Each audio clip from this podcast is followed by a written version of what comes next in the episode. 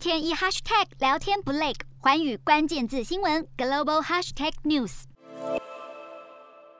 加拿大多伦多大学的公民实验室发布一份报告，北京冬奥推出一款手机应用程式，名为“冬奥通”。该报告认为，该款 APP 将对使用者带来严重的治安问题。主要是因为冬奥通并没有具体说明哪些组织可以使用用户资讯，以及资讯会传输给谁。APP 使用者的资讯可能会遭到他人任意截留，或有骇客攻击的风险。中国推出冬奥通的目的，表面上是要在冬奥期间便利运动员之间的追踪与互动，以及借此来传递北京冬奥的相关新闻讯息。此外，冬奥通的开发者北京冬奥组委会表示，为了能让各项赛事不受疫情干扰。同时又能及时发布相关防疫资讯，因此规定所有北京冬奥与会者都要下载使用冬奥通。也因为这样的强制要求，欧美国家纷纷提出应对策。除了提醒赛事参与者必须留意资安风险，还建议使用抛弃式手机以及申请暂时性的电子信箱作为 APP 注册账号。在没有完善且缺乏保障的前提使用该 APP，恐怕会让自己的隐私资讯有外泄的疑虑，甚至被恶意窃取、不法使用或遭到监控。数位系统及城市已是中国政府对内控管的重要工具。一直以来，中共相当重视数位治理能力的提升，塑造数位集权主义的统治模式。对中国政府来说，网络不是为了促进社会往来的便捷性，而是要强化政府对社会的控制力。国际社会对中国网络自由的评价相当低，认为中共利用数位强化对内控制。早在二零一五年，中国就积极透过数位技术来建构对内的社会控制系统。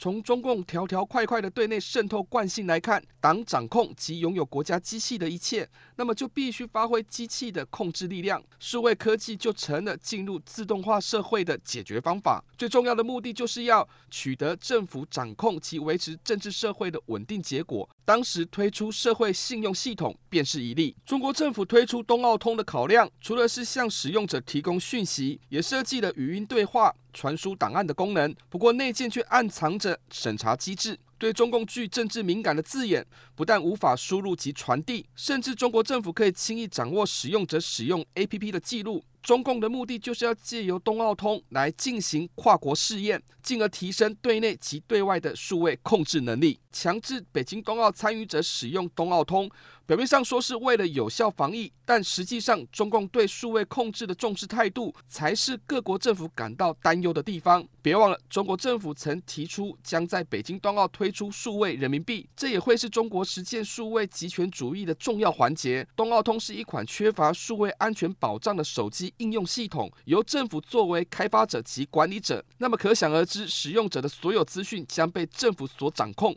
所谓的治安，在中国依旧是没有保障可言。Hello，大家好，我是华远新闻记者孙艺林。国际上多的是你我不知道的事，轻松利用碎片化时间吸收最新国际动态，立刻点选你关注的新闻议题关键字，只要一百八十秒，带你关注亚洲，放眼全球。